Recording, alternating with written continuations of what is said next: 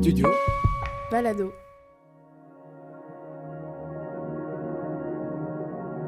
Être un homme, un podcast qui donne la parole à des garçons homosexuels, des histoires intimes à la première personne du singulier. Épisode 4 Le carême sexuel de Ryan.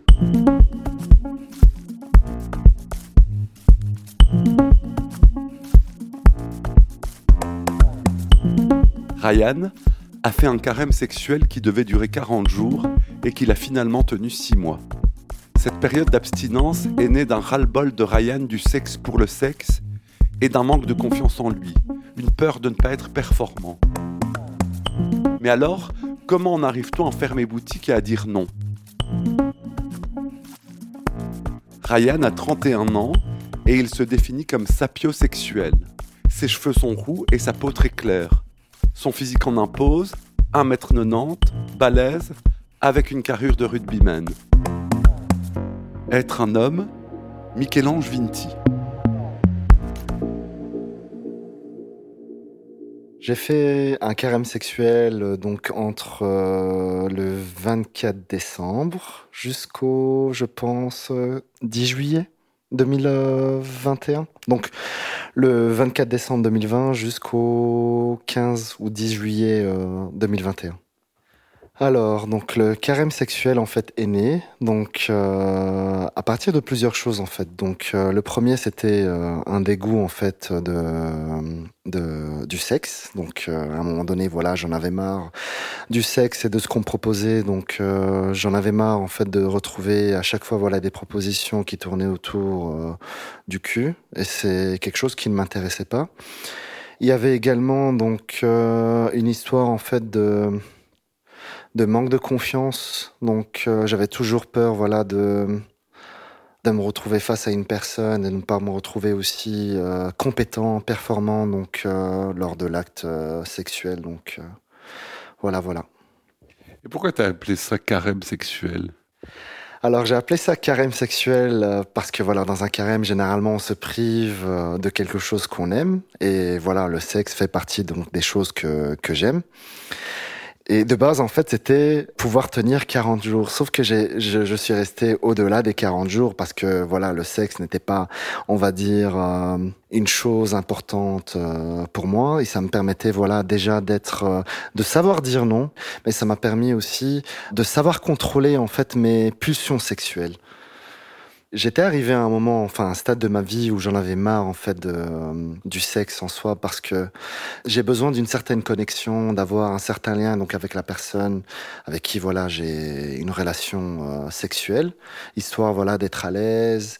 Et je trouve, en tout, en tout, cas, je parle de mon expérience, c'est déjà beaucoup plus agréable en fait d'avoir une relation sexuelle avec qui, avec une personne avec qui tu t'entends bien quoi. Et, euh... Et tu ne trouvais pas ça?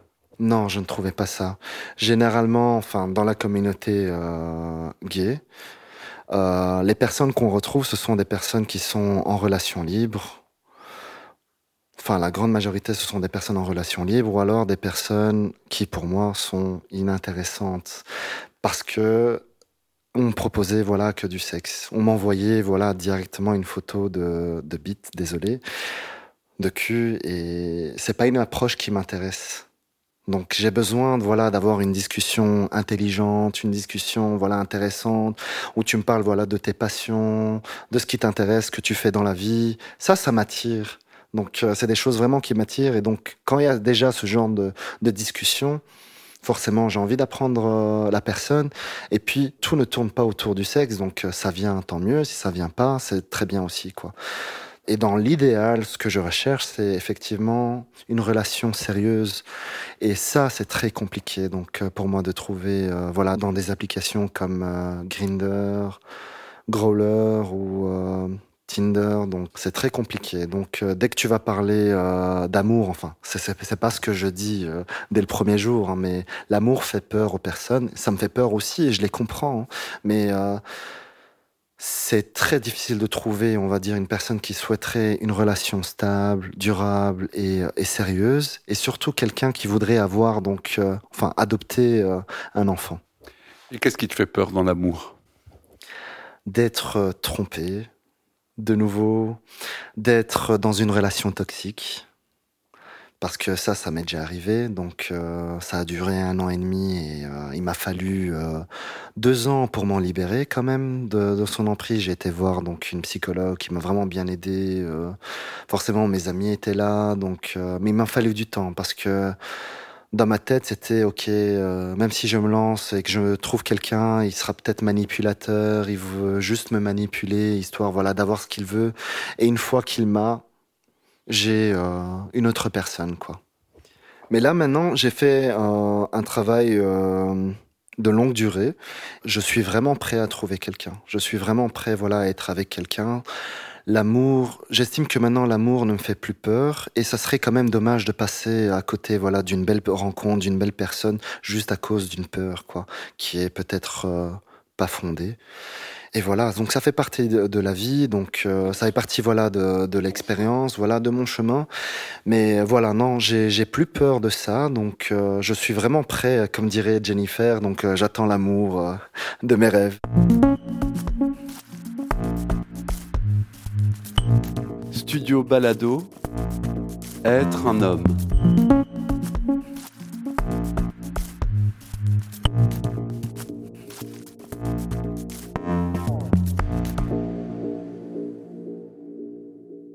Dernièrement, une personne euh, est venue donc me rendre visite, donc euh, je l'ai accueilli et cette personne m'a demandé qu'il voulait des câlins.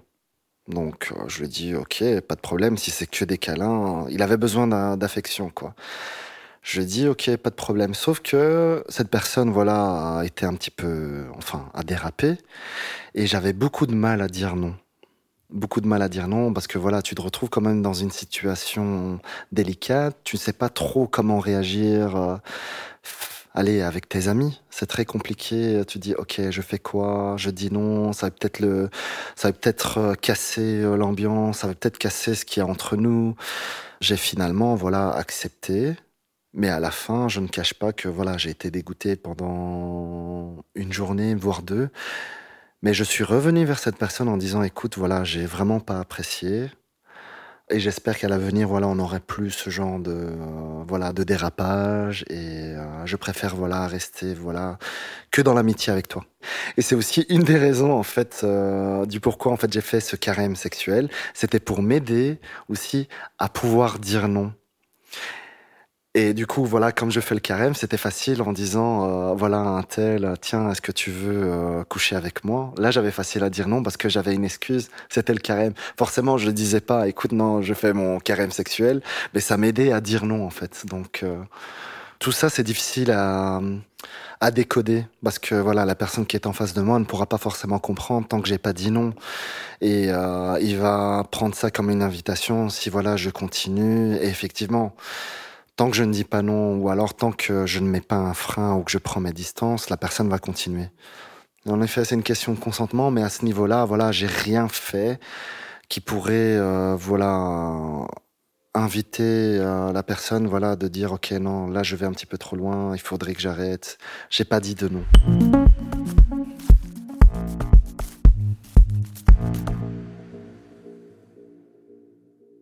La première fois que j'ai recouché avec euh, un garçon, ça m'a bien plu parce que euh, j'ai appris à le connaître. Euh, c'était bien. C'était, j'ai quand même eu une, une bonne connexion.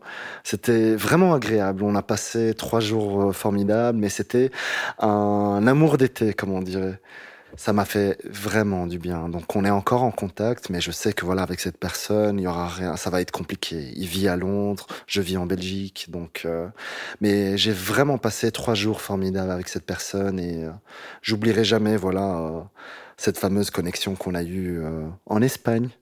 Donc maintenant que tu es passé par un, un carême sexuel qui s'est terminé en juillet 2021, comment tu fonctionnes maintenant? Alors là, comment je fonctionne? Ben, je suis de nouveau donc sur, les sites de rencontres, mais disons que je ne mets plus autant d'énergie euh, dedans, donc euh, je m'attends à rien. Donc euh, s'il y a une personne voilà intéressante, forcément je ferai le pas. J'essaierai forcément de, m'investir, essayer de, la connaître. je continue à sortir comme comme avant, donc à essayer de rencontrer des personnes dans la vraie vie. Et voilà, mais je reste ouvert en tout cas. Je continue à rester ouvert donc aux, nouvelles rencontres. Euh, j'aime beaucoup discuter, je suis quelqu'un de sociable. Euh, donc là, j'ai vraiment pas de problème à rencontrer, à discuter avec des inconnus et j'adore ça d'ailleurs. Donc euh, à essayer de, tiens de m'intéresser à tel, même si c'est pas pour, même si c'est pas dans l'optique voilà de créer un lien sentimental ou de ou de coucher avec cette personne. Hein. Juste voilà m'intéresser, discuter, apprendre, à, apprendre à le connaître quoi. Donc là, j'ai vraiment pas de problème, j'en rencontre. Je pense que je vais continuer à éviter euh, forcément euh, les, euh, les rapports sexuels avec des inconnus. Je veux dire, en tout cas, les, les, les plans cul ou encore les coups d'un soir. Ça, je vais continuer à éviter. J'avais besoin d'une certaine connexion. Je dois aussi travailler sur le nom. Ça, ça va beaucoup m'aider. Mais dans le futur, j'aimerais voilà, continuer à rencontrer des personnes et idéalement trouver euh, voilà l'amour euh, de ma vie quoi. Donc voilà, mon âme sœur. Donc euh, si tu es là ou si tu m'écoutes, réponds vite. C'était Être un homme, un podcast documentaire de Michel-Ange Vinti. Tous les épisodes de la série ont été enregistrés dans mon salon à Bruxelles pendant l'été 2021. La musique originale est signée David Federman. Clément Berman a réalisé le mixage. La production, elle, a été assurée par Julien Barbier. Merci à Jérôme Casanova, Temba Bébé, Céline Mariage et Philippe Moquel pour l'accompagnement éditorial. Un témoignage, un commentaire ou une expérience à partager, écrivez-nous à l'adresse studio-studiobalado.com.